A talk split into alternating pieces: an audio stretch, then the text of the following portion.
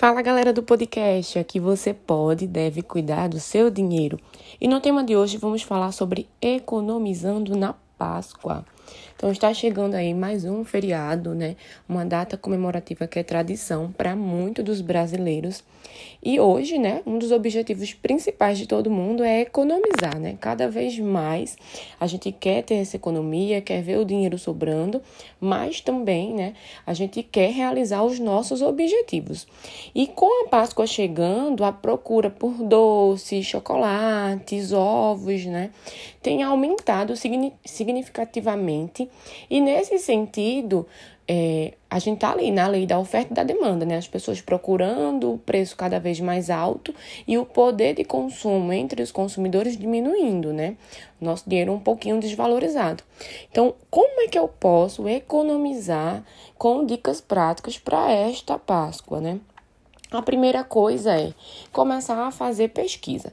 Então, se você de fato vai presentear alguém, né, tem seus filhos, parentes e tem esse desejo de presentear alguém, fazer essa pesquisa entre as opções de internet, lojas físicas, é, chocolates de marca, chocolates mais caseiros. Ali você vai ter uma visão dos valores e em parceria com o seu orçamento, né, não deixando de lado o seu orçamento, a gente vai olhar o que é viável e o que não é viável, né, o que pode e o que não pode. O que é que já aconteceu, né? Eu conheço uma pessoa muito próxima, por sinal, que na Páscoa, né, ela comprou ovo, ovos para todo mundo, né, e foi presentear e saía perguntando, né, qual o seu favorito, qual o seu favorito, e foi dando ovos de marcas para todo mundo. E no final dividiu em 12 vezes no cartão, né? Chegou a outra Páscoa, aquela pessoa ainda estava pagando é, aquela dívida do ano anterior. Isso é errado, Talita? Depende, né? Depende do ponto de vista. Se você fez isso planejando e sabendo que iria passar esse tempo todo e isso não afetou o teu orçamento, ok, né? Foi uma escolha sua dar presente para todo mundo e se comprometer durante um ano com isso.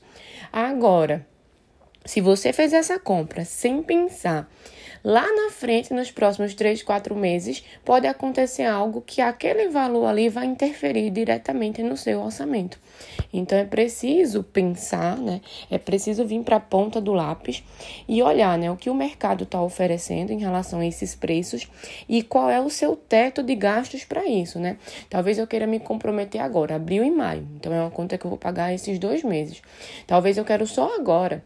Então é o que eu tenho agora, o que é que eu posso fazer para agora, para não comprometer os próximos, os próximos meses e não deixar de vivenciar essa tradição, porque é uma escolha que eu quero, né?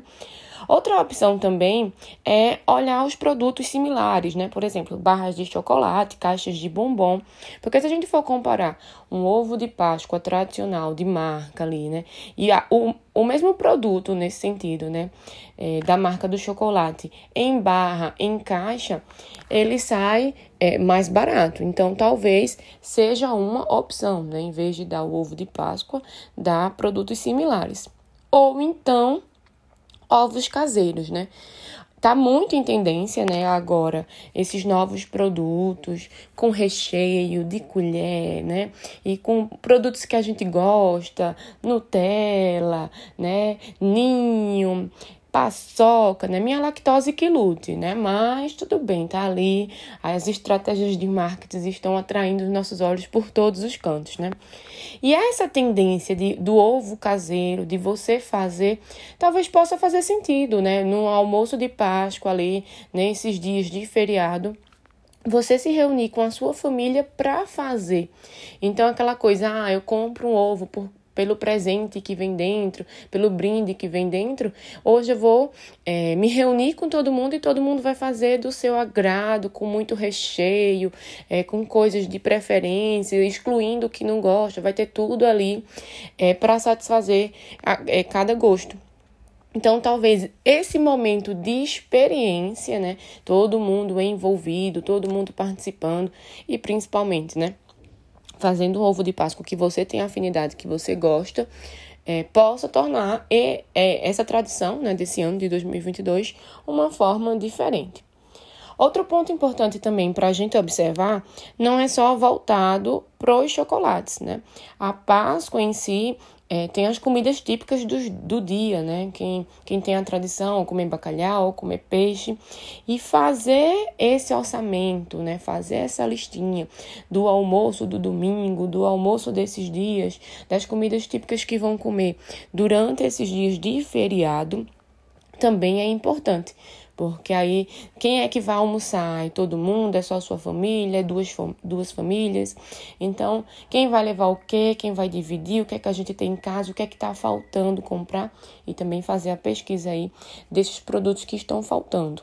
Toda vez que a gente tem, assim, né, uma data comemorativa é, específica para o nosso país, é, os produtos tendem a ter né, um aumento, porque é o foco daquela época. A gente está falando agora de Páscoa, daqui a pouco a gente vai falar Dia das Mães, daqui a pouco São João, daqui a pouco já é Dia das Crianças, daqui a pouco é Natal. E cada temporada tem a sua sazonalidade em relação a produtos, a alimentos. E ficar atento a isso para quem está ofertando de uma forma com desconto, de uma forma mais barata, pode ser uma forma de você economizar. Outro ponto também, se você tem afinidades com essas comidas, com essa tradição específica da Páscoa, por que não fazer renda extra, né? Tem pessoas que é, não têm afinidade para produzir chocolates, mas querem presentear e vence hoje no mercado de trabalho, né? Quem traz esse diferencial, quem oferta é, e agrega valor ao produto. Então, se você tem essas habilidades com alimentos, por que não gerar renda extra? Você vai estar tá realizando o sonho de outras pessoas, ajudando outras pessoas produzindo é, o ovo de Páscoa desejado e você vai estar tá gerando renda extra para você também, né? Dali é, pode-se começar uma ideia que vai gerar muito mais renda extra para você, passo a passo, a continuar produzindo doces, chocolates e vendendo, né? Então, assim, além de gerar essa renda extra, você também pode fazer o próprio seu. Então, é possível sim economizar na Páscoa, é, muita cautela né, nesse sentido, é parar para pensar, é parar para planejar, olhando a realidade do seu orçamento, né? Cada pessoa sabe. Eu, por exemplo, eu sozinho, então não vou nem comprar ovo de Páscoa para mim, né? Porque minha lactose não me permite. E se fosse, olha aí, né? Pessoas que têm intolerância, existem produtos é, com zero lactose, né? E são produtos até, inclusive, mais caros. Então, teria que se organizar para isso.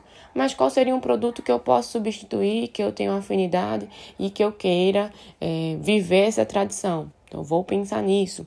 É, para quem é, quem tem dois filhos, quem tem sobrinhos, quem tem afilhados, então vai presentear a criançada toda, o que é que a gente pode fazer? Será que a criançada está esperando um ovo de Páscoa com um presente dentro? Ou será que ia ser super mais divertido, tá todo mundo montando o seu ovo de Páscoa ali com recheio de brigadeiro, com recheio de Nutella, com muitos confetes coloridos, né? Então, assim, é ir para a ponta do lápis, entender a realidade e se quer viver essa tradição de uma forma que não te prejudique no futuro, né? Que não gere é, dívidas dentro do teu orçamento futuro e nem que te comprometa, né? 12 meses até a próxima Páscoa é, e você fica ali né, lá na frente, o que é que eu vou fazer para pagar essas despesas, ok? Gostou da dica de hoje? Eu sou Thalita Andrade, sou formada em administração, especialista em gestão empresarial e coach. Com o coach, eu sou Master Coach Financeira com seis certificações internacionais e estou aqui para te ajudar a ter total controle do seu dinheiro.